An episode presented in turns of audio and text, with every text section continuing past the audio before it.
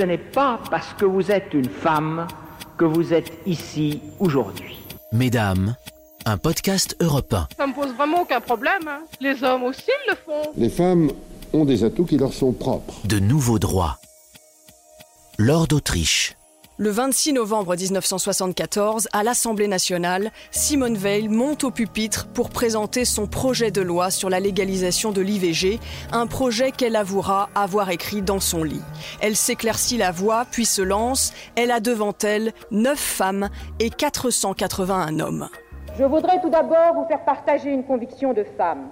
Je m'excuse de le faire devant cette assemblée presque exclusivement composée d'hommes. Aucune femme ne recourt de gaieté de cœur à l'avortement. Il suffit d'écouter les femmes. C'est toujours un drame. C'est toujours un drame. Cela restera toujours un drame. C'est pourquoi, si le projet qui vous est présenté tient compte de la situation de fait existante, s'il admet la possibilité d'une interruption de grossesse, c'est pour la contrôler et autant que possible en dissuader la femme.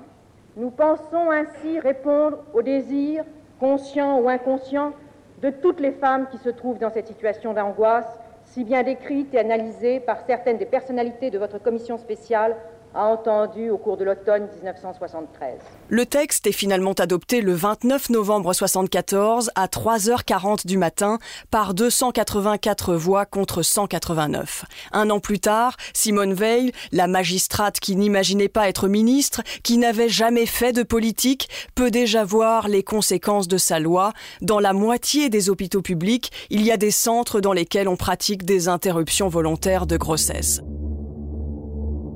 En 1978, un autre combat se tient à nouveau dans un tribunal. Le procès d'Aix-en-Provence secoue la France. L'histoire de deux jeunes femmes qui ont été violées et torturées par trois hommes alors qu'elles faisaient du camping sauvage dans la calanque de Morgiou. C'est à nouveau Gisèle Halimi qui défend les deux jeunes femmes et Françoise Kramer couvre l'audience pour Europe 1. On dit déjà que l'affaire des violets de Morgiou sera pour la cause des femmes et pour la reconnaissance de cette agression intolérable qu'est le viol, ce que le procès de Bobigny a été à l'avortement. Et si Maître Alimi s'est en effet battu depuis quatre ans pour que l'affaire vienne en assise, alors qu'il était prévu qu'elle soit jugée en correctionnel, ce n'est pas tant pour faire punir les agresseurs que pour faire reconnaître le viol comme un crime. À l'issue de ce procès, un projet de loi définira le viol pour la première fois et une loi sera votée en 1980 qui punit le viol de 15 ans de prison.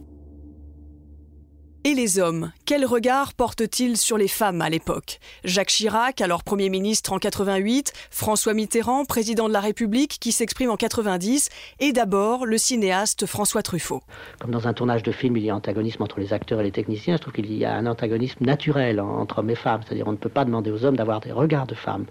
Mais euh, j'aime les femmes, effectivement, c'est-à-dire qu'elles me semblent plus, à la fois plus en harmonie avec la vie et plus intéressantes aussi, et aussi même plus intéressantes pour la création, c'est-à-dire comme euh, moteur pour créer. Les femmes ont des atouts qui leur sont propres. Leur faculté d'adaptation, leur sens des relations humaines, leur goût du concret, leur goût de l'organisation, leur souci de précision, autant de qualités nécessaires aux performances de demain à intelligence égale. Vous y arriverez. Qui sait si un jour il n'y aura pas à ma place, eh bien, une, femme, pourquoi pas, ce serait très bien. Et si je peux vous donner de ce point de vue-là un coup de main, je le ferai. Je ne voudrais pas désespérer les hommes qui attendent. Mais la condition féminine, les hommes s'en préoccupent-ils vraiment?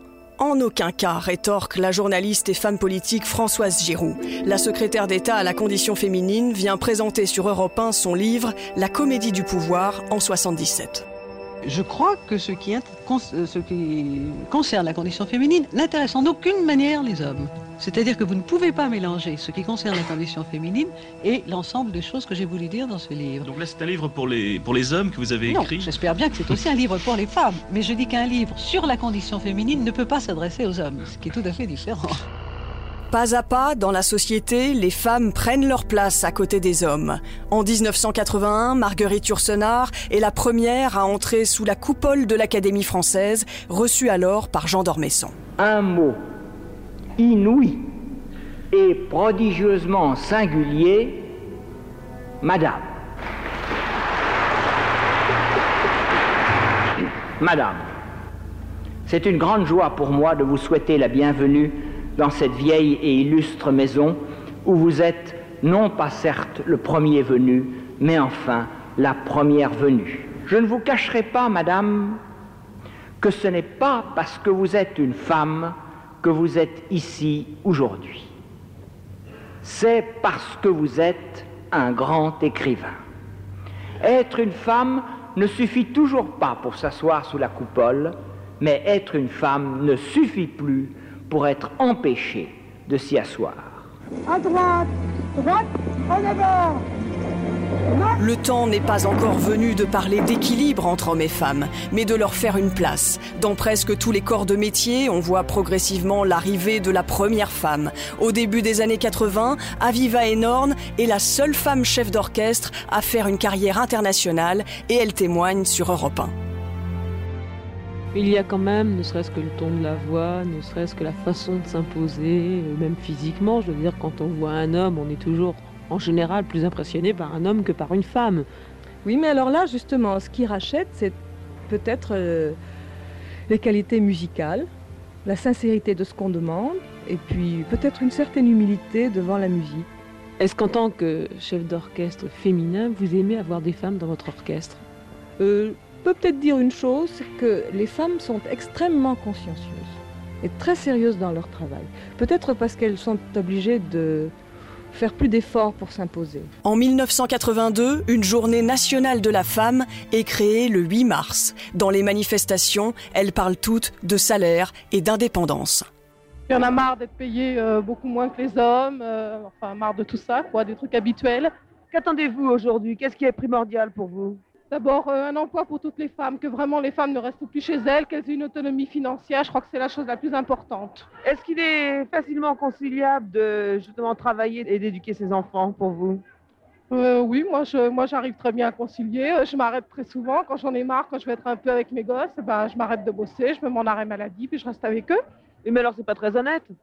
Envers le patron, mais je m'en fiche. c'est pas important pour moi ça. Pour moi, le patron n'est pas honnête envers moi, alors. Alors ah là, ça me pose vraiment aucun problème. Hein. Peut-être pas pour être avec leurs enfants, malheureusement, mais quand ils en ont marre de travailler, quand il y a un match de foot, ils font pareil. Que de chemin parcouru. Huit ans plus tard, en 90, Antoinette Fouque, l'une des fondatrices du MLF, participe aux manifestations du 8 mars. Et elle estime alors que les femmes ont fait des pas de géant durant les deux dernières décennies. Vous êtes l'une des fondatrices du MLF, le mouvement pour la libération de la femme. Est-ce que les choses, selon vous, ont beaucoup évolué? Terriblement. Je pense qu'il y a plus d'écart entre ma fille et moi qu'entre ma mère et moi. Euh, en 20 ans, les choses. Euh, ma fille a une vie vraiment très très très différente de ce qu'a été la mienne à son âge. Vous avez l'impression qu'elle est une, une, femme plus complète, c'est-à-dire participant plus directement aux activités de la société française Oui, et puis surtout, l'exemple français surtout, il faut le dire, elle a, elle a la maîtrise de la fécondité que je n'avais pas moi à son âge. je n'ai 53 ans et c'était difficile euh, avant 68, euh, d'avoir un accès vraiment libre dans toutes les couches de la société à la contraception. Ne parlons pas de l'avortement, mmh. c'est impossible. Le MLF. ça doit venir femme, non?